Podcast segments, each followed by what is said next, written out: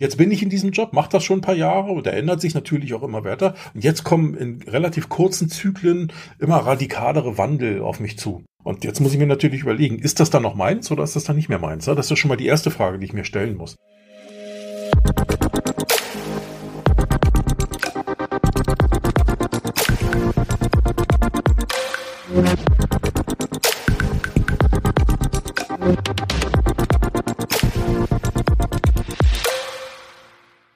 Willkommen zurück hier beim Autokontext Podcast von und mit Derek Winke. Vor einiger Zeit sprach mich an Dominik Heinrich. Dominik ist ähm, Key Account Manager bei Null Leasing, die inzwischen zu mobile.de gehören. Dominik und ich haben uns das erste Mal getroffen auf dem äh, auf der Moor-Konferenz im Oktober. Und ähm, ja, und äh, Dominik sagte, Mensch, du, ich studiere auch noch nebenbei. Also er ist zwar hauptamtlich dort angestellt, aber er studiert nebenbei ähm, noch Marketing und Communication an der FOM und ähm, ja, und er sagt, Mensch, mal, im Rahmen meiner, meiner Masterarbeit ähm, brauche ich noch ein paar Informationen rund um das Thema Neuwagenverkauf, beziehungsweise hier ganz speziell rund um den Neuwagenverkäufer oder auch die Neuwagenverkäuferinnen, und zwar heute und morgen, äh, und zwar im Rahmen einer Untersuchung von Erfolgsfaktoren für ein attraktives Berufsbild. Und da kam die Frage, sag mal, könnten wir da nicht mal vielleicht ein Interview führen oder ein paar Fragen, die ich dir stelle, dass du mir die beantwortest. Habe ich natürlich ja gesagt, warum auch nicht, ne? Ich mache sowas ja gerne ich habe sowas übrigens schon öfter gemacht, äh, bin aber ehrlich gesagt noch nie auf die Idee gekommen, eigentlich daraus tatsächlich mal einfach einen Podcast zu machen. Und äh, weil ich denke mal, das sind ja in dem Sinne keine geheimen Erkenntnisse, sondern durchaus Dinge, die äh, irgendwie für jeden in der Branche interessant sind, der mit dem Thema zu tun hat. Und äh, da habe ich gedacht, Mensch, Dominik, lass uns das doch so machen. Wir machen äh, statt eines klassischen Zoom-Interviews, äh, nutzen wir einfach meine Podcast-Software und äh, dann nehmen wir das Ganze als Audiospur auf und äh, ich pack's in den Podcast. Du hast die Audiospur, die du brauchst für deine Masterarbeit und ja, wir sind alle sind happy. Ja, und der hat ja gesagt, so haben wir es gemacht und nun ist es da. Dominik hat mich interviewt. Also in dem Sinne wünsche ich euch viel Spaß. Es geht also um Neuwagenverkäufer, es geht um heute und morgen, es geht um Dinge, die sich ändern äh, von einer Marktseite her, von einer, von einer Berufs, vom Berufsbild her. Und ähm, ja, da würde ich denken, vielleicht ist das auch für euch interessant. Würde mich freuen, wenn ihr dazu Feedback habt. Wenn ihr Dinge anders seht, wenn ihr Dinge wegen mir auch genauso seht, äh, wenn ihr Fragen dazu habt, ruft mich an, schreibt mir eine E-Mail, so wie ihr das sonst ja dann teilweise auch macht. Also in dem Sinne vielen Dank und ich wünsche euch viel Spaß. Ja, hallo Derek. Als allererstes vielen Dank, dass du mich natürlich in meiner Masterarbeit unterstützt. Und ähm, wenn du vielleicht zu Beginn einfach mal dich selbst vorstellen könntest nochmal und wie du in deinem täglichen Beruf mit den Veränderungen im Berufsbild des Neuwagenverkäufers konfrontiert bist. Mhm. Ja, moin Dominik. Äh, schön, dass das klappt hier und vielen Dank, dass du, dass du mich hier auch fragst.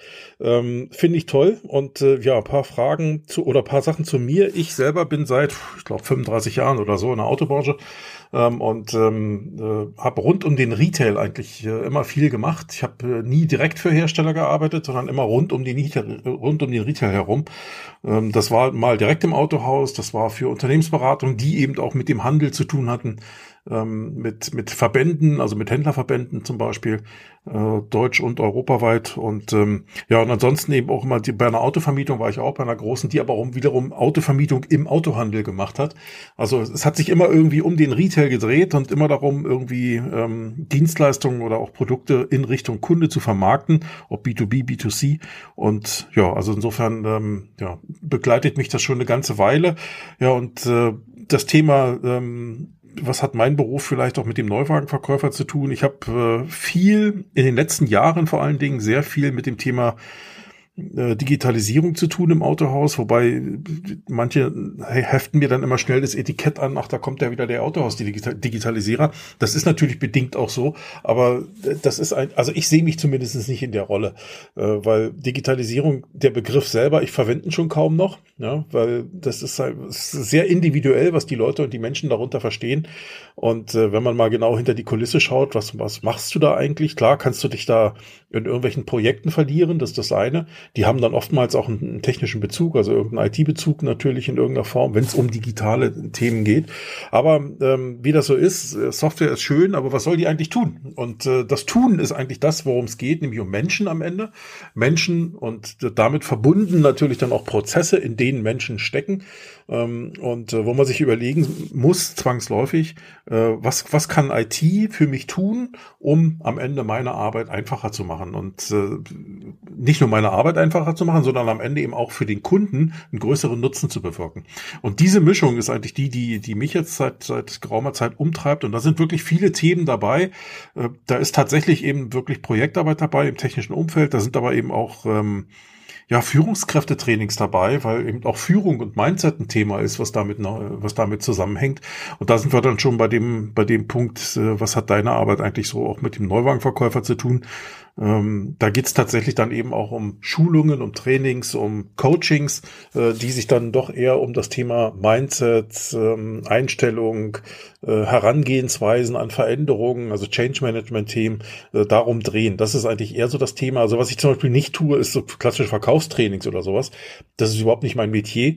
Aber ähm, ich sag mal, von einer anderen, vielleicht über eine andere Ebene oder auf einer anderen Sichtweise heran an die Leute zu gehen und ähm, äh, zu versuchen, sie, sie auf den, ich nenne es jetzt mal bösartig, auf den, auf den richtigen Pfad zu bringen. Ja, das ist eigentlich nicht so meine Einstellung. Also zu sagen, ich sag dir jetzt, wo es lang geht, aber zumindestens äh, Wege aufzeigen, Möglichkeiten aufzeigen und ähm, eigentlich dafür zu sorgen, dass die Menschen, die Coaches, die Mentees, wie auch immer, ähm, am Ende für sich eigentlich aus, aus sich selbst heraus den richtigen Weg finden. Das ist eigentlich so meine Aufgabe. Da, da sehe ich meine Rolle. Ja, sehr schön. Jetzt ist ja doch die letzten ja, man kann sagen, Jahre sehr viel los gewesen im Automobilhandel und natürlich auch von Veränderungen ähm, begleitet. Äh, ein Beispiel ist zum äh, ist das Agenturmodell, sind ähm, neue Mobilitätsformen etc. Ähm, wie nimmst du die derzeitige Situation als Coach wahr und was würdest du sagen, wie gut sind die Autohäuser für die Zukunft aufgestellt? Ja, es ist natürlich immer, die Autohäuser ist ganz schwierig, ja, weil es ja doch schon sehr pauschal und ähm, ich würde mal sagen, von den vielen tausend, die es gibt in Deutschland, ist sicherlich, äh, sind vielleicht 10, 15 Prozent schon ganz gut aufgestellt. Ähm, nicht, weil sie schon alles haben, was man dafür braucht, aber weil sie vor allen Dingen die richtige Einstellung dafür mitbringen.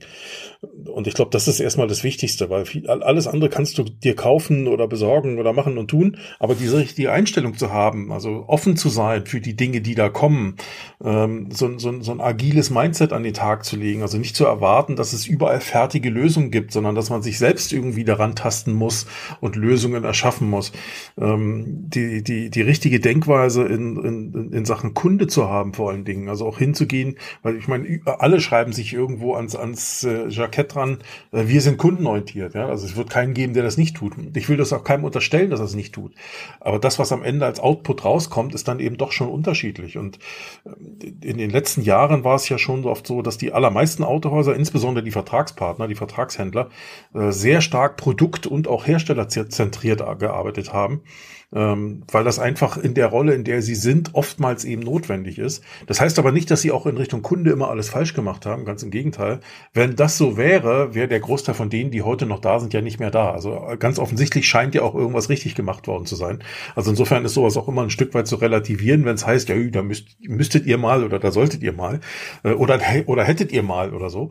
Ähm, das muss man natürlich immer ein Stück weit äh, relativieren. Aber im Grundsatz glaube ich schon, dass, ähm, dass die in der Breite die Branche zwar irgendwie ein Gefühl dafür hat, dass sich da vieles verändert und dass da große Änderungen auf sie zukommen und viele spüren das sicherlich auch schon, aber dass ein Großteil nach wie vor nicht richtig aufgestellt ist, um die Dinge auch wirklich anzugehen. Und äh, ich glaube, dass die Lösungen im Regelfall schon in den Unternehmen sind, nämlich in den Menschen in den Unternehmen, aber dass irgendwie dieser der Weg oder der, weiß ich nicht, der Öffnungsschalter, ja, um diese um diese Geister zu öffnen und rauszulassen in den Unternehmen, äh, die dann für, für Wandel und für, also für den positiven und konstruktiven Wandel sorgen, der ist überall, der ist in vielen Unternehmen noch nicht gefunden. In einigen schon, aber in vielen eben noch nicht. Und ich glaube, da muss noch das ein oder andere getan werden. Ja, jetzt sprechen wir ja sehr viel eigentlich von äußeren Einflüssen, die auf den, äh, auf das Autohaus, auf den Autohandel und auf das Unternehmen dann jeweils einwirken. Ähm, welche Chancen können sich dadurch ergeben?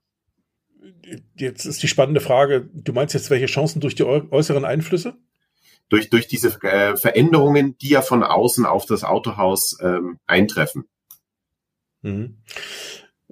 Ja, ich meine, wenn man es mal ganz realistisch sieht, dann wird kein Unternehmer sagen, ja geil, also ich, äh, ich, ich war, ich hoffe darauf, dass es endlich äußere Einflüsse gibt, die dafür sorgen, dass ich mich hier verändern darf.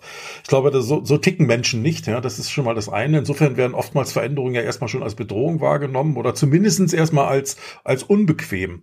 Und ähm, insofern muss man, muss man, äh, muss man das auch so sehen, dass viele da erstmal mit dem Rücken an der Wand stehen oder mit einer gewissen Ehrfurcht vielleicht oder mit einer gewissen Angst teilweise vor den Veränderungen stehen. Ähm, und, äh, und das natürlich auch eine gewisse Blockadehaltung hier und da erzeugt. Ne? Gar nicht mal bewusst, ne? so nach dem Motto, ich will das nicht, sondern äh, ich habe keine Ahnung, was da auf mich zukommt. Ich warte erst mal ab und und und. Also insofern, da ist eine Mischung aus vielen, vielen Gefühlslagen da. Das ist das eine. Äh, grundsätzlich aber glaube ich, dass, ähm, dass die, die Herausforderungen, vor denen wir stehen, ich will jetzt gar nicht so ein Agenturmodell nennen, aber grundsätzlich zum Beispiel eben auch mehr digitale Elemente im Zusammenhang mit unserem Kunden, also in, in, im, im Zugang auf unseren Kunden, auch in der Abwicklung von Geschäftsprozessen in Bezug mit unseren, auf den Kunden. Ähm, ich glaube, da stecken schon eine ganze Menge, Menge Chancen drin, ähm, im Sinne von, da kann ich mein, mein Business, mein Geschäft, mein Autohaus, mein Unternehmen, was auch immer ich, wie ich mich bezeichne, äh, auch noch mal ein Stück weit optimaler, besser und auch äh, vielleicht effizienter, effektiver aufstellen in vielerlei Hinsicht, um am Ende dem Kunden, weil das ist ja eigentlich immer das Ziel, irgendwie einen bestimmten Nutzen zu bringen, damit der bereit ist, dafür auch Geld zu bezahlen, was mir dann wieder hilft, Geld zu verdienen am Ende. Und ähm, und ich glaube, da stecken schon noch mal noch mal äh, Reize drin, denn auch da, das, was ich am Anfang gerade sagte, dass Veränderungen ja eigentlich ähm, in der in der deutlich geringeren Zahl der Fälle selbst angestoßen werden, sondern eher tatsächlich von außen ja mehr oder weniger durch, durch Entwicklungen, durch Trends, durch gesellschaftliche Entwicklung, äh, durch technische Entwicklung, was da alles gibt, ja auf uns einfließen, ähm, ist es schon so, dass ähm, ja, dass man da eben doch äh, ja dann eher reagiert als agiert. Und äh, ich glaube, das äh, ist aber eine völlig normale Situation. Und da gibt's aber auch einige wenige, die eher agieren als reagieren. Also die, die durchaus, äh, ich will nicht sagen vorausahnen, ja, aber doch zumindest sich mit solchen Themen tiefer beschäftigen und dann eben schon ein Stück weit früher in bestimmte Dinge investieren. Das muss nicht immer Geld sein. Es kann doch manchmal einfach nur sein, dass man Dinge umstellt im Unternehmen, um am Ende eben dem, was sich da entwickelt im Markt, äh, schon ein Stück weit früher gerecht zu werden. Aber grundsätzlich bin ich schon der Meinung, wir können, wir können viel davon haben, wenn wir offen sind und wenn wir bereit sind, eben mit diesen Veränderungen oder mit dem, was da kommt, umzugehen. Und ich glaube, allein schon so ein Umstand wie die, die allgemein geäußerte Mitarbeiternot, Personalnot oder Fachkräftemangel oder wie auch immer man das alles nennen möchte, ähm, das ist ja einfach so, der Fakt ist, in den nächsten Jahren scheiden halt mehr Menschen aus dem Arbeitsmarkt aus, als in den Arbeitsmarkt eintreten. Dazu kommt noch, dass die, die eintreten, jünger sind, weniger Erfahrung haben, teilweise, was die Qualität der Bildung oder des, des Wissensstandes betrifft, teilweise wohlgemerkt, ähm, auch nicht immer auf der Höhe der Zeit sind. Da gibt's ja Studien zu, die teilweise schon äh, manchmal hier und da schon mal erschrecken lassen. Ähm, aber sei es drum. Das ist eben eher nur der Durchschnitt, nicht immer auf den Einzelfall gesehen. Äh, allein das sorgt dafür, dass ich mir auch Gedanken, das ist zum Beispiel auch einer der Veränderungsdrücke, der auf uns wirkt, ähm, dass ich mir Gedanken machen muss, wie bestimmte Dinge in Zukunft gemacht werden sollen, ähm, die ich bisher vielleicht noch ganz komfortabel mit einem oder zwei Mitarbeitern erledigen konnte, jetzt mal als Beispiel, wo ich in Zukunft aber keinen Mitarbeiter mehr für habe, weil es die schlichtweg nicht mehr gibt. Ja? Entweder gibt es diese Menschen nicht mehr, von einem rein zahlenmäßig, oder die Menschen, die es noch gibt, die haben keine Lust mehr auf diese Tätigkeit. Auch das gibt es. So, also muss ich mir irgendwie andere Lösungen einfallen lassen. Und da bist du zum Beispiel auch schon hier und da im digitalen Bereich. Also insofern, ich sehe da schon Chancen für uns. Ähm, man schläft auch geistig übrigens nicht ein, sondern äh, bildet sich über den Weg automatisch immer weiter.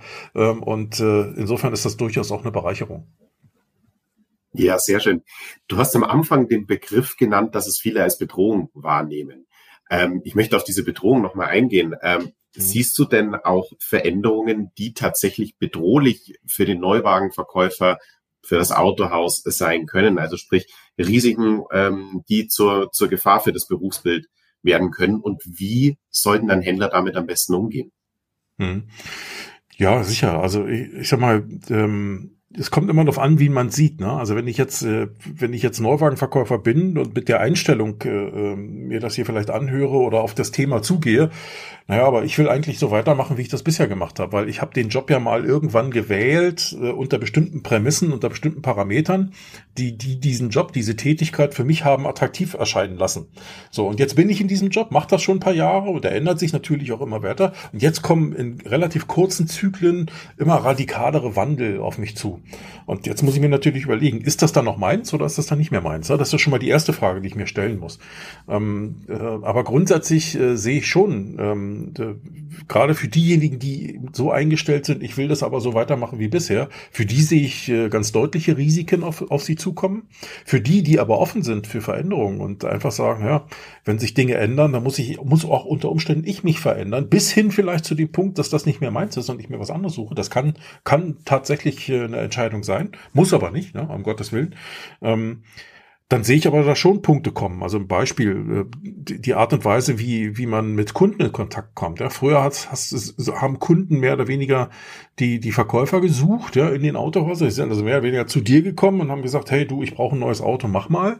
Ähm, und heute ist es doch eher anders, dass ähm, ähm, dass die Kunden schon gar nicht mehr von allein kommen, dass es viel mehr Quellen gibt über die Kunden, also Mittelsmänner, die noch die sich dazwischen geschoben haben, wie Plattformen zum Beispiel.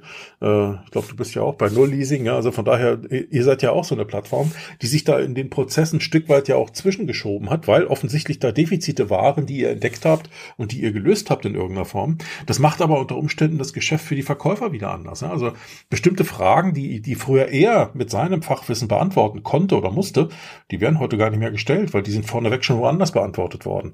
Und da ändert sich dann eben auch die Rolle und da muss ich mich mitändern. Wenn ich aber für, für meine Kunden nach wie vor eine starke Rolle spielen will, ich glaube, dann zählt nichts weiter als Kundenbeziehung, Beziehung, Beziehung. Äh, und äh, ich kenne Verkäufer, die, die mir sagen, du, ich mache das jetzt 30 Jahre, den Begriff Lead, ja, ähm, also ähm, irgendwie eingespielten Lead in Lead Management. Ich habe sowas noch nie benutzt, brauche ich nicht. Ja? Ähm, und warum? Nicht, weil die etwa keine Neukunden haben wollen oder brauchen, sondern weil die ganz anders arbeiten. Die arbeiten mit ihren Bestandskunden anders und sorgen über den Weg immer wieder über auf nachwachsende, auf Basis von Empfehlungen, äh, kriegen die immer wieder nachwachsende Kunden. So und äh, das, das sind ganz anderes Arbeiten. Äh, die sind also ständig im permanenten Veränderungsprozess, weil die sich immer wieder darauf einstellen. Und andere, die immer sagen, ey du Marketing, liefer mir Leads, äh, damit ich hier irgendwie Kunden bekomme. Ja, da bist du natürlich in einer anderen Situation, auch in einer abhängigen Situation. Also ich glaube, dass zum Beispiel Dinge wie Social Media, Social Selling, Personal Branding, also so Dinge wie, wie kann ich mich auch anders positionieren, um ins, äh, ins Sichtfeld, äh, die Sichtbarkeit von Kunden zu geraten, in die Reichweite zu bekommen. Äh, was kann ich da tun? Jetzt unabhängig davon, was mein Autohaus tut, sondern ich, ich selbst, was kann ich als Verkäufer tun, ähm, um mich zu positionieren? Ich glaube, das sind so Punkte, da kannst du viel tun. Dann aber auch der Punkt, wenn der Kunde denn dann kommt oder wenn Kunden aufs Autohaus zukommen, in welcher Form auch immer, ähm, der Verkaufsprozess selber ändert sich ja mehr und mehr, wird digitaler. Ja? Also mehr Videoberatung zum Beispiel wird ein Thema sein. Auch digitales, ähm, digitale Vertragsabschlüsse werden mehr und mehr ein Thema sein für die Zukunft. Das heißt nicht, dass das jetzt alles nur noch so stattfindet, aber wir werden diese Elemente mehr und mehr im Prozess erleben. Ähm, das ist ein Thema. Dann Dinge wie zum Beispiel ein Autoabo. Ja? Also äh, ich bin jetzt keiner, der sagt, also wir werden in, in drei Jahren 30 Prozent des Marktes mit Autoabos voll haben. Ähm, das will ich erst noch bewiesen sehen. Ne? Aber ich sehe schon, dass dieses Modell einen gewissen Reiz auf äh, bestimmte Kunden und Zielgruppen ausübt. Ähm, und äh, insofern muss ich mich auch diesen Punkt öffnen und da überlegen, was kann ich als Verkäufer tun, um solche äh, neuen äh, Geschäftsmodelle, solche neuen Absatzmodelle in irgendeiner Form aktiv zu unterstützen oder auch im Bereich E-Mobilität. Ich kenne Unternehmen, die, ähm, die zum Beispiel gerade im, also große Gruppen sind das meistens. Ich kenne eine, die macht es ganz, ganz, ganz extrem, die zum Beispiel sehr stark in der Kundenberatung, da geht es noch gar nicht um Verkauf, ne, geht sehr stark um Kundenberatung in Sachen E-Mobilität, Ladeinfrastruktur, Ladelösungen. Nimm mal einen Kunden, der 100 Fahrzeuge im Bestand hat äh, und einen Innen- und einen Außendienst hat. Ja, der hat äh, bundesweiten Außendienst, da hat jeder Verkäufer, der so einen Dienstwagen fährt, hat der eine wohnt im Mietshaus, der andere im Eigenheim, der nächste kann zu Hause laden, der eine kann nicht zu Hause laden, der eine fährt nur in der Großstadt in Hamburg, der nächste fährt aber in Flächenland in Bayern durch die Gegend. So, also das sind ja ganz unterschiedliche Voraussetzungen und die brauchen dementsprechend auch unterschiedliche Lösungen, die zwei Mitarbeiter allein schon von diesen 100, plus die Fahrzeuge, die in der Firmenzentrale sind, da braucht es Ladelösungen und und und, da braucht es auch Ladekarten, da braucht es Abrechnungsmodelle, da braucht braucht braucht braucht, da hängt viel hinten dran. Da, ich glaube, da eröffnen sich auch viele Chancen, denen, denen man offen gegenüberstehen kann. Und das ist immer die Frage, wo sehe ich da für mich Chancen? Weil es geht ja nicht nur, dass ich, das, also was ich jetzt zum Beispiel nicht damit sagen will, dass alle Verkäufer das jetzt machen sollen. Ja? Dafür musst du auch ein Typ sein, dafür musst du auch Interesse an solchen Themen haben. Und da wird es Verkäufer geben, die interessieren sich eher für Nutzfahrzeuge und mehr für PKWs und andere für sportliche Fahrzeuge und wieder welche für, für Abo-Modelle und Dienstleistungen und andere wieder eher für Versicherungslösungen und ich weiß nicht was. Also das ist das Schöne in dieser Welt, dass wir diese Verschiedenheit haben, schon hatten und haben und das wird auch weiterhin so sein. Aber ich muss mich eben diesen neuen Anforderungen öffnen und mir überlegen, welche Rolle könnte ich da ausfüllen, ähm, was passt am besten zu mir. Und da wird es Verkäufer geben, die vielleicht sagen, okay, ich habe vielleicht in Zukunft keinen Schreibtisch mehr im Ausstellungsraum, sondern ich sitze irgendwo in einem hinteren Büro, ähm, weil ich mache eigentlich nur noch Online-Beratung.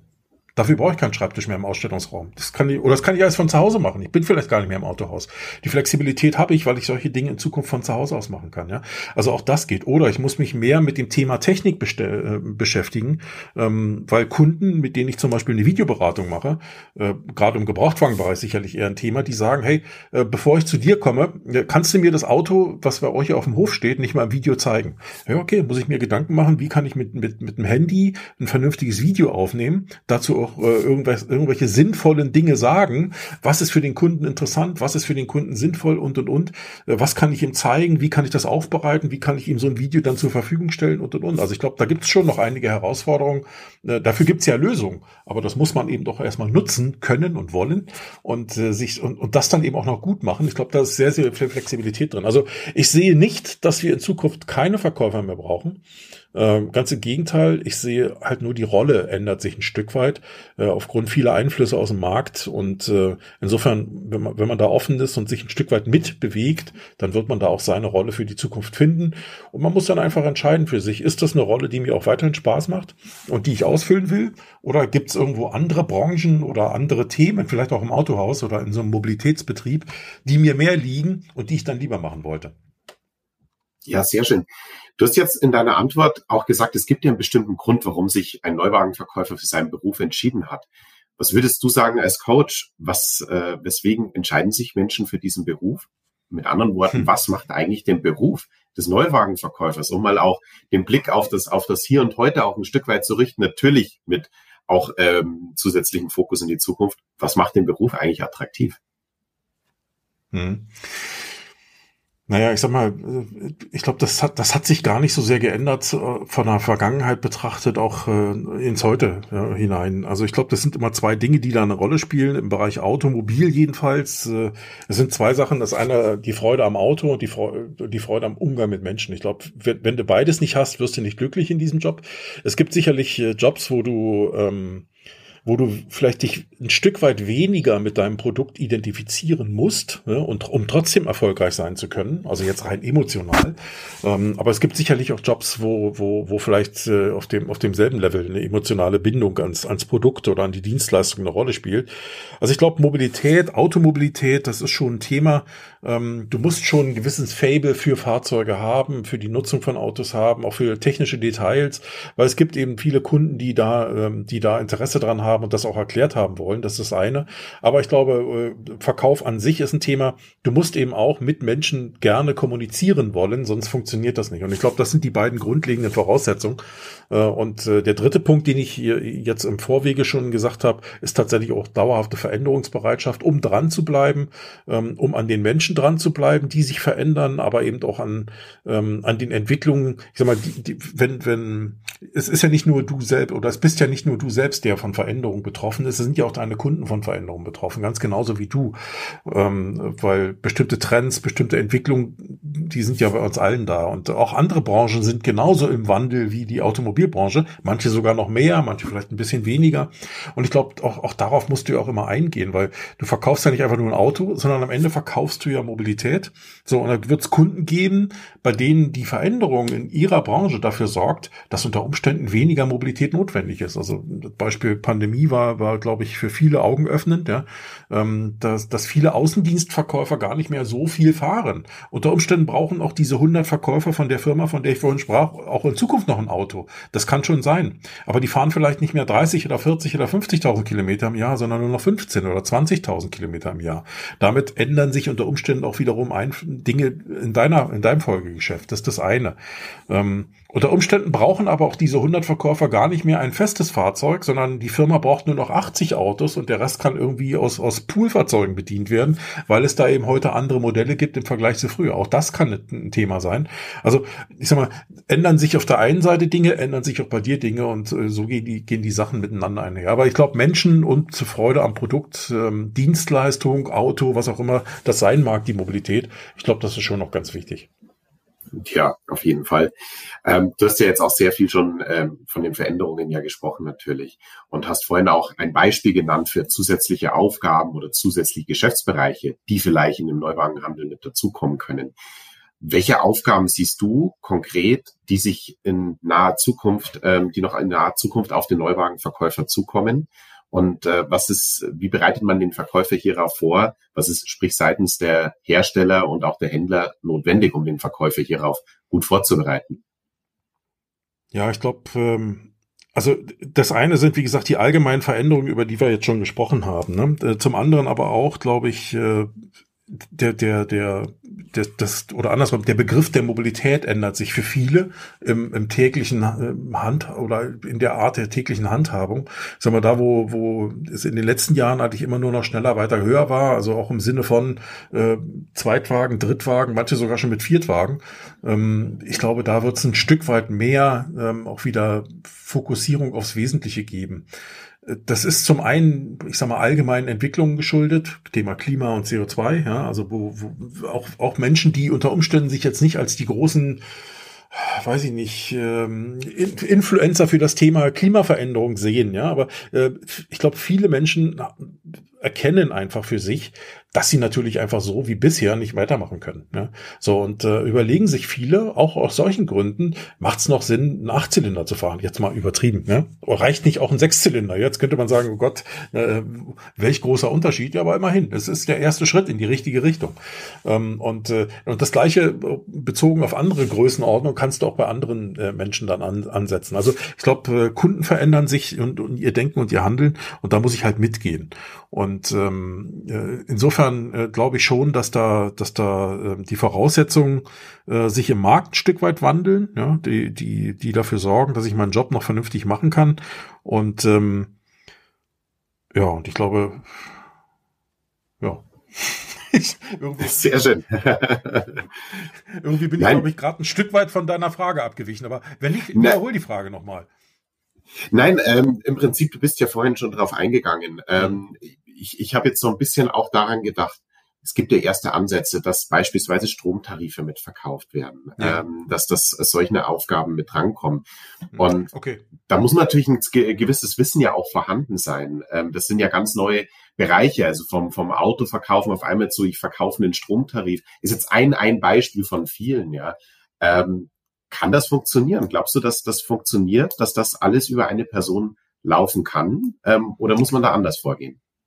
Ja, das ist eine spannende Frage. Also ähm, nicht nur bei dem Thema, wenn ich, wenn ich mich mal zurück entsinne, auch an, an, an ähm, auch an andere Märkte, äh, USA zum Beispiel, da gibt's eigentlich schon seit Jahr und Tag äh, im Autohaus oder in, in, in so einem äh, Handelsbetrieb die klassischen Automobilverkäufer. Aber wenn es zum Beispiel darum geht, Finanzierungen und Versicherungen zu vermarkten, dann haben die im Regelfall immer noch einen extra Menschen dafür. Ne? Das heißt, der Verkäufer verkauft das Auto und schleppt den Kunden dann zum, zum, ähm, zum Finanzverkäufer, zum, zum Kreditverkäufer oder sowas oder Kreditberater. Ähm, oder vielleicht machen sie das teilweise auch vorher. In den USA läuft es ja teilweise ein Stück weit anders. Ne? Da werden ja unter Umständen vorher erstmal die finanziellen Rahmenbedingungen abgeklärt. Und wenn es dann heißt, okay, du kannst dir, was weiß ich, 35.000 Dollar leisten, dann geht der zum Verkäufer und sagt, was kriegt er für 35.000 Dollar?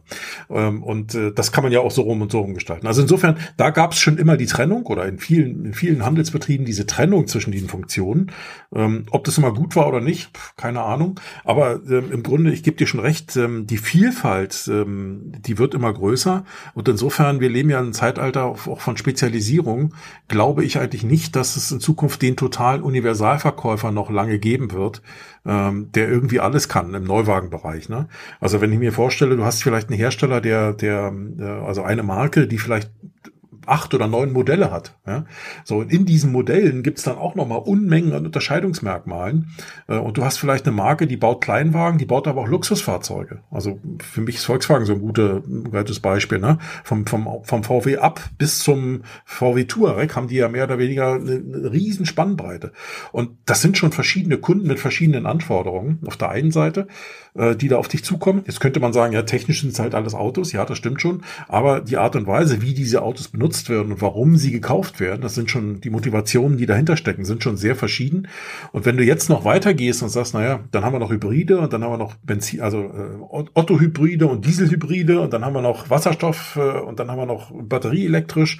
Jetzt gibt es sogar noch von Toyota Wasserstoffmotoren. Also das nächste Thema, was da aufgemacht wird. Also ich glaube, da kommen wir schon sehr stark in, in Bereiche rein, wo es schwieriger wird. Und so glaube ich, wird sich auch ein Stück weit separieren, was die, was die Beratungsleistung betrifft. Und auch je nachdem, was du tust. Also das Beispiel, was du angeschnitten hast im, im, im Bereich der Elektromobilität. Ähm, wenn du jetzt einen Kunden hast, den du, die du ein Elektrofahrzeug verkaufst, gehen wir mal im einfachsten Fall noch vom Privatkunden aus, der ein Eigenheim hat und da könnte auch eine PV-Anlage aufs Dach jetzt ist immer die Frage, wie weit sollst du als Autoverkäufer eigentlich in der Punkt, in dem Punkte gehen? Ne? Musst du jetzt ähm, einfach nur sagen, ach, du hast eine, alles klar, damit generiere ich einen Lead für vielleicht meinen Kollegen, ne, der sich mit dem Thema intensiver auseinandersetzen kann, weil ich habe keine Ahnung von Bauvorschriften und von ähm, Solarpanels und von irgendwelchen Elektrikerleistungen und schon gar nicht, wie man jetzt noch die Solaranlage mit einem Batteriespeicher im Keller verbindet. Ähm, ich glaube, da hört es dann auch irgendwo auf, weil äh, das, das, irgendwann kannst du ab einem bestimmten Punkt kannst du nicht mehr alles wissen in der Tiefe, sondern da musst du Dinge abgeben an, an Spezialisten. Äh, und äh, das gleiche auch, was ich vorhin erwähnt habe mit der großen Gruppe, die dann eben auch für ihre Großkunden solche Beratungsleistungen erbringt, Ladeinfrastrukturlösungen, die sie auch noch aufbauen und projektieren und äh, und so weiter. Ähm, die musst du aber auch erstmal erarbeiten und äh, dieses Konzept musst du ja erstmal erstellen, wenn du so willst. Und ich glaube, das ist schon gar nicht so einfach und da musst du schon äh, einiges für tun.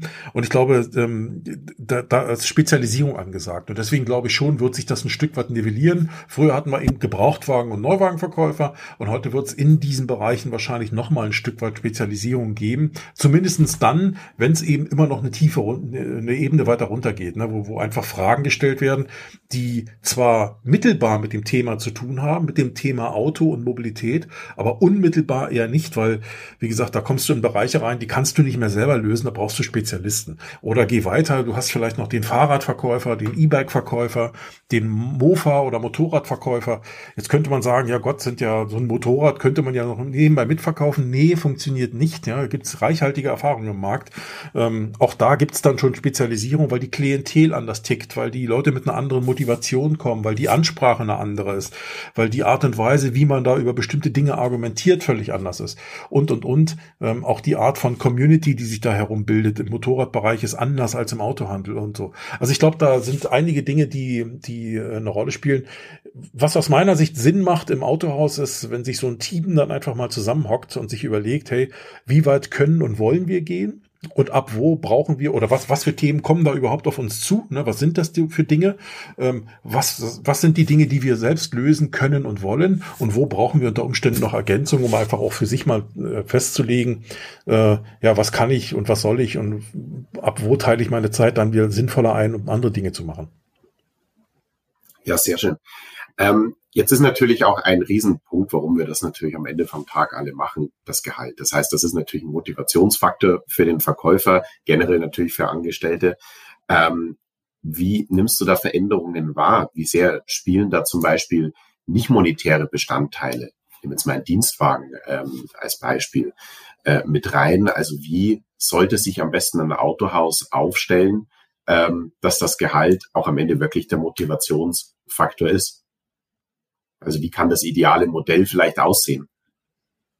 Also in Bezug auf Neuwagenverkäufer meinst du? Ja, ja, genau. Ja. Also ich glaube, da gibt es ja auch unterschiedliche Ansichten. Also ähm, es gibt die Fraktion, die ähm, äh, zum Beispiel auch beim Verkäufer darauf setzt, keine erfolgsabhängige Vergütungsanteile zu haben, sondern tatsächlich ein Festgehalt zu bezahlen und dann zu sagen, okay, damit berät er den Kunden neutraler ähm, als wenn er darauf angewiesen ist, äh, immer noch mehr zu verkaufen, ob der Kunde das braucht oder nicht braucht. Ja, das sind ja die zwei Fraktionen, die da sich äh, äh gegenüberstehen. Jetzt muss man sich natürlich die Frage stellen, einerseits, was erwartet so ein Kunde vom Verkäufer in Form von Beratung? Zum anderen natürlich auch, was erwarten eigentlich Verkäufer? Ne? Äh, weil ich meine, ohne die kann ich es ja nicht machen. Und äh, wenn ich an deren Nerv vorbei äh, entscheide, dann wird das nichts. Ne? Und ich glaube, die, die wirklich erfolgreichen Verkäufer, die, die, die, die hängen halt tatsächlich schon am verprovisionierten Modell. Das ist meistens so. Denn ähm, ich glaube, äh, wenn du das nicht deckelst, sondern nach oben offen hältst, weil du als Autohaus, als Arbeitgeber in dem Sinne ja auch mehr davon hast, wenn er mehr mehr verkauft und mehr tut, äh, dann ist das schon gut. Ich glaube, was, was zielführend ist, dass man sich überlegt, welche Leistung kann und soll so ein Neuwagenverkäufer tatsächlich in Zukunft erbringen? Also welche Dinge, welche Produkte, aber auch welche Dienstleistungen soll er vermarkten ähm, mit, mit einem hohen Qualitätsstandard? Und dann würde ich sagen, dann soll aber auch für alle diese Dienstleistungen, die er selbst vermarktet, tatsächlich verprovisioniert werden. Äh, das hast du heute nicht immer. Ja? Also es gibt äh, viele Autohäuser, die zwar den Auto verkaufen, auch die Finanzdienstleistung zum Beispiel verprovisionieren, aber es gibt viele, die zum Beispiel sagen, Auto-Abo, nö, da machen wir nichts, ne? oder Mietwagen ähm, oder Miet Ver Vermietung vermitteln oder so, da machen wir nichts. Äh, Zubehör, nö, da machen wir nichts. Ne? Oder die teilweise die, die Art und Weise der, der, der Verprovisionierung so kompliziert machen oder auch so, so, so unverhältnismäßig, dass da kaum Anreiz da ist, die Dinge zu tun. Und dementsprechend äh, macht da natürlich auch nie, nie, niemand etwas etwas. Ne? Also ich glaube, äh, das kann man schon offener gestalten und äh, das gilt übrigens auch für andere Mitarbeiter im Autohaus, aber das wäre nochmal ein anderes Thema. Aber gerade im Neuwagenbereich, glaube ich, äh, ist es schon wichtig, sich erst nochmal vor Augen zu führen, was sind denn die Leistungen, die ich erwarte, ich auch als Arbeitgeber, der Kunde erstmal, aber auch ich als Arbeitgeber, die nach außen äh, verkauft werden, die vermarktet werden und dann sollte ich dafür wirklich attraktive Modelle haben, die einen Anreiz bieten, das zu tun, weniger kompliziert, viel, viel, viel flexibler und ähm, ich sollte unter Umständen auch nach den Jahren, die wir jetzt hatten, einerseits Pandemiejahre, aber jetzt auch die Zeiten mit, äh, mit den Lieferengpässen, mir überlegen, wie kann ich da von vornherein auch äh, Dinge einbauen, die dann eben auch in solchen saure Gurkenzeiten noch ein Leben ermöglichen, aber vielleicht sogar noch einen Anreiz bieten, mehr zu tun, ähm, als, ähm, als, als äh, vielleicht notwendig wäre. Also ich, im Grundsatz glaube ich, ich würde gar nicht so viel ändern. Ich würde mir nur überlegen, ähm, habe ich schon alles ausgereizt, jetzt aus Arbeitgebersicht auch, um da tatsächlich Motivation, Anreiz zu bieten, also extrinsisch dann in irgendeiner Form zu motivieren. Das ist aber immer nur der eine Bereich, ne? also Geld, Gehalt. Ne? Intrinsisch, glaube ich, ist auch noch ein wichtiges Thema. Also ich als Arbeitgeber muss dann eben auch Möglichkeiten schaffen, dass sich die Leute auch entfalten können. Ne? Ähm, bei Dienstwagen kann man drüber streiten. Da wird es Menschen geben, die, die sagen, ja, ich brauche sowas unbedingt. Da wird es Leute geben, die sagen, ach, ich kann auch mit dem Fahrrad nach Hause fahren. Ähm, das ist ganz unterschiedlich. An, ich meine, die Fahrzeuge sind da, also kann man sie wahrscheinlich auch anbieten. Aber ob das noch immer das entscheidende Argument ist, weiß ich nicht. Ähm, bei vielen glaube ich ja. Wir sind halt in so einer Branche, wo das auch eine Rolle spielt, muss man einfach auch anerkennen. Ähm, und äh, insofern ist das sicherlich noch ein Thema. Aber ansonsten glaube ich, wichtig ist vor allen Dingen, dass, ähm, dass man die Kundenperspektive mal einnimmt. Was erwartet so ein Kunde von so einem Verkäufer? Und sich dann überlegt, wie kann ich das aus, aus Verkäufer, aber auch als Arbeitgebersicht so miteinander ver verbinden, dass wir für den Kunden einen super Job machen und daran der Verkäufer maximal partizipieren kann. Ja, nimmst du wahr, dass ich gehe nochmal kurz auf diese nicht monetären Bestandteile an, äh, ein. Nimmst du wahr, dass ähm, beispielsweise, ne, Dienstwagen ist jetzt das eine, dass ähm, zum Beispiel sowas wie Altersvorsorge, Kantine, also wirklich eigentlich ähm, Dinge, die jetzt überhaupt nichts mit dem Autoverkaufen zu tun haben, aber für das soziale Wohlbefinden ähm, sorgen, dass das heute wichtig ist, also dass dafür Autohäuser schon ja auch Möglichkeiten schaffen sollten? Also ich denke schon, also diese weichen Faktoren, ja, von denen wir da, da ja eher reden, äh, ich glaube, die sind, die sind wichtig, die waren eigentlich schon immer wichtig, standen aber nicht so sehr im Fokus und ich glaube, inzwischen sind immer noch wichtig, stehen jetzt aber auch wieder mehr im Fokus. Das hat sicherlich auch was damit zu tun, dass sich der Arbeitsmarkt verändert, also nicht nur die, die Kundenperspektive eine andere ist und vielleicht auch andere Inhalte in der verkäuferischen Tätigkeit eine Rolle spielen. Auch der Arbeitsmarkt verändert sich ja und da muss ich mir als Arbeitgeber natürlich auch Gedanken machen. Ähm, mit welcher mit welchen Werten, mit welcher Kultur bin ich hier unterwegs ähm, und welchen Reiz oder Nicht-Reiz, also Anreiz oder weiß nicht, Brechreiz, ja, ähm, übt das am Ende eben auf Menschen auf, aus mit mir oder lieber ohne mich zu arbeiten. Und ähm, dazu zählen sicherlich Dinge, wie du sie schon erwähnt hast, äh, aber ich glaube, viel wichtiger als diese, diese ähm, Dinge, äh, die du erwähnt hast, wie eine Kantine zum Beispiel, ähm, oder der berühmte Kickertisch oder der Obstkorb oder ich weiß nicht, ja, da sind ja, einige stehen ja inzwischen schon für als Synonym äh, mit einer gewissen Lächerlichkeit, wenn man so möchte, oder Beliebigkeit vielleicht. Ähm, ich glaube, viel wichtiger ist, äh, wie gehen wir hier im Haus miteinander um? Also der menschliche Faktor, die sozialen Beziehungen im Unternehmen, also die Kultur, die wirklich gelebt wird. Also nicht die Werte, die auf dem Zettel stehen, das ist das eine, sondern auch die gelebten Werte. Wer geht wie miteinander um? Welche Möglichkeiten der Entfaltung habe ich, mich beruflich zu entfalten, mich menschlich zu entfalten? Ähm, welches äh, äh Arbeitsklima herrscht hier? Wie ist die Kollegialität untereinander und und und? Äh, wie gehen Führungskräfte mit mir um? Führen sie oder drücken sie nur? ähm, oder leiten sie Schmerz immer nur weiter, den sie von oben bekommen oder oder oder. Da gibt es ja vielfältige ähm, Dinge. Wie sind ja auch die die ähm, die Hierarchien im Unternehmen aufgestellt? In größeren Unternehmen ähm, gibt es nach wie vor diese Pyramide oder haben wir eine ganz andere Führungsorganisation? Ähm, äh, sind wir als Mitarbeiter, die wir eben vielleicht keine Führungskräfte sind, wenn ich Neuwagenverkäufer bin, dann führe ich mich vielleicht noch selbst, aber ich bin ja kein Team, ähm, kein Teamleiter im klassischen Sinn. Ähm, aber welche Verantwortung kann ich auch tatsächlich, darf ich und will ich? Ich will ja vielleicht, aber welche darf ich auch übernehmen? Ne? Wie, wie kann ich vor dem Kunden agieren? Ich glaube, solche Sachen werden immer wichtiger. Ähm, äh, neben Dingen wie Geld oder so, ja, das sind Commodities, die sind gesetzt, die kannst du sowieso nicht wegdiskutieren. Aber diese, diese sozialen Aspekte, die Leute mehr in die Verantwortung zu bringen und auch zu lassen, ähm, sie nicht zu ärgern mit bürokratischen und administrativen Hürden, ähm, äh, auch einen menschlichen, freundlichen, umgänglichen Ton untereinander zu finden, Vertrauen zu schenken und und und. Ich glaube, das sind Punkte, die sind viel wichtiger ähm, als eine Kantine oder ein Kickertisch oder ein Obstkorb. Ne? Weil ich glaube, äh, also im Zweifel, Obst kann ich mir im Zweifel noch selber kaufen, aber die anderen Dinge eben nicht. Ja. Und wenn ich mir überlege, äh, ähm, so, so ein Mitarbeiter verbringt acht Stunden, manche auch länger, zehn Stunden, je nachdem, wie so manchmal die Tage sind, in so einem Unternehmen. So, und wenn ich mir überlege, ähm, was tue ich als Arbeitsgeber unter Umständen oder als Führungskraft dafür, dieses Stunden so zu gestalten, dass der oder die sich da auch voll entfalten kann, ich glaube, das ist wichtig. Ja, ja, du hast jetzt auch eins äh, angesprochen, was ja auch ganz wichtig ist, ist die Rolle zwischen Vorgesetzten, also sprich meistens ja zwischen dem Verkaufsleiter und dem Verkäufer. Ähm, und wie würdest du Verkaufsleitern raten, am besten mit ihren Mitarbeitern zu agieren, damit ähm, ja er, er motiviert ist und den bestmöglichsten Erfolg bringt? Also wie sieht die optimale Zusammenarbeit aus? Mhm.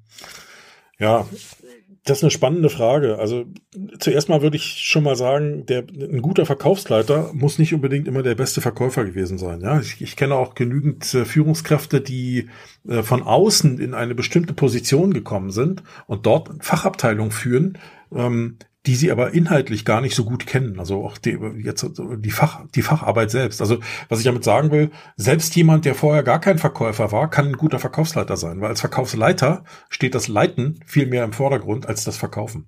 Verkaufen müssen wir immer alle und überall, auch wir zwar hier miteinander verkaufen uns gerade gegenseitig, ja, äh, ein Stück weit jedenfalls. Äh, also insofern, das ist sowieso irgendwo gesetzt in allen möglichen Jobs, die wir heute haben, auch wenn das gar nicht mein Titel ist, mein, mein Berufstitel ist oder sowas.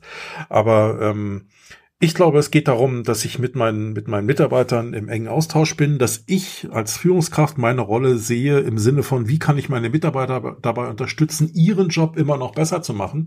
Wie kann ich ihnen Hürden aus dem Weg räumen? Wie kann ich sie äh, dabei unterstützen, sich selbst weiterzuentwickeln, menschlich, aber auch fachlich, ja, in, in, so einer Form? Ähm, ich glaube, dann ist schon viel erreicht. Damit kann ich schon viel tun. Das sorgt nämlich für, für eine hohe Eigenmotivation, eine intrinsische Motivation ähm, und dafür, dass Menschen sich von sich aus einfach einbringen und äh, auch selbst was fürs, fürs Unternehmen, für den Job, für die Dinge, die zu erledigen sind, tun äh, und eben nicht nur Dienst nach Vorschrift machen. Äh, und äh, wie gehe ich auch mit Konflikten um oder Konfliktsituationen? Na? Wie, wie, wie stelle ich mich vor meine Menschen, vor meine Leute? Wie sorge ich unter Umständen auch dafür, dass Kunden, wo es da mal vielleicht Konflikte, also nicht nur innerbetrieblich, sondern auch mit Kunden mal Konflikte gibt, ähm, wie sorge ich dafür, dass meine Mitarbeiter und der Kunde da vielleicht äh, eine vernünftige Lösung finden können und und und. Also ich glaube, das ist wichtig. Also unterstützen dabei, dass die Leute, meine Mitarbeiter in dem Sinne ihren, ihren Job so gut und so best gut, so bestmöglich machen können können, wie es nur geht. Ich glaube, das ist äh, so der, der wesentliche Punkt. Und von Methoden her ist das schwer zu erklären, aber ich glaube, im Umgang, das hängt ja immer an den, an den Menschen selbst, ja, an den Führungskräften selbst, die sind ja auch alle unterschiedlich gestrickt. Aber eben eng dran sein an den Leuten, nicht eng im Sinne von, ich kontrolliere die jetzt und ich gehe denen auf den Zeiger, sondern ähm, äh, wissen, was meine Mitarbeiter bewegt, ist, glaube ich, wichtig. Also dran zu bleiben, zu gucken, wo, wie ist die Stimmungslage, wo kann ich gegensteuern, wo kann ich nachsteuern, was kann ich tun, um unter Umständen da einfach noch, noch mehr rauszuholen und, und, und. Also wir sind ja kein Sozialverein, das müssen wir mal sehen. Ne? Also das, äh, wir tun das Ganze ja, um das Unternehmen erfolgreicher zu machen und natürlich mehr für die Kunden, weil das ist der Zweck. Aber ähm, am Ende ähm, machen kann ich das heute eben nicht mehr nur durch Befehl und Gehorsam und äh, dafür kriegst du schließlich Geld, sondern ich glaube, die menschlichen und die Zwischentöne sind heute wichtiger denn je. Ja, ja, auf jeden Fall. Ähm, abschließend noch eine Frage, und zwar, wir haben ja in der Corona-Pandemie sehr viel das Homeoffice kennengelernt, ähm, da auch ähm, sehr viel mobiles Arbeiten. Sprich, ähm, diese New Work ist ja ähm, eben ein Teil davon, ähm, dass ja viel mehr Flexibilität im Beruf eigentlich erwartet wird. Ähm, jetzt haben wir natürlich schon eine gewisse Herausforderung im Autohaus hinsichtlich Öffnungszeiten, hinsichtlich dessen, dass ja da schon auch ein Showroom ist. Ähm, was mich interessieren würde, wo sagst du, wo könnte man das aber trotzdem miteinander kombinieren? Vielleicht auch Flexibilität in den Arbeitszeiten. Also sprich, wie kann man diese Flexibilität, diese, diese ähm, allgemeinen Arbeitsmarkttrends von New Work im äh, Beruf des Neuwagenverkäufers am Ende vielleicht doch irgendwie umsetzen? Also was Flexibilität betrifft, ich glaube, dass äh, äh, es gibt kaum einen Beruf, der, der in der Richtung sich vielleicht noch mehr besser eignet im Autohaus als der verkäuferische. Ähm, das war in der Vergangenheit schon so. Ne? Ich meine, klar, es gibt immer Kernarbeitszeiten, wie die Öffnungszeiten des Unternehmens sind. Aber es gibt viele Autohäuser, die, die auch schon früher ihre, ihre Verkäufer im Außendienst hatten, im regionalen Außendienst hatten. Und da ist Flexibilität immer ein Thema, weil du dich am Ende nach dem Kunden richtest.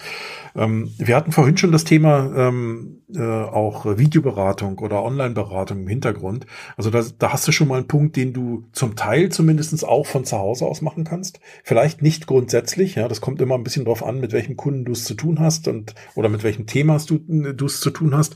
Aber ich glaube, das wäre ein Punkt. Auch zum Beispiel, dass man sagt, naja, die, die Kernöffnungszeiten des Autohauses, die, des physischen Autohauses, die enden halt um 18 Uhr oder wegen mir in Zukunft vielleicht sogar um 17 Uhr, wenn wir immer weniger Leute finden, die bereit sind, um 18 Uhr zu arbeiten oder bis 18 Uhr zu arbeiten, dann wird es irgendwann mal wieder um 17 Uhr sein. Das ist auch okay so. Ähm, dann kann ich aber unter Umständen eine digitale Verlängerung hinten anfügen, weil immer mehr Funktionen eines Autohauses kann ich inzwischen auch im digitalen äh, Spektrum ausführen.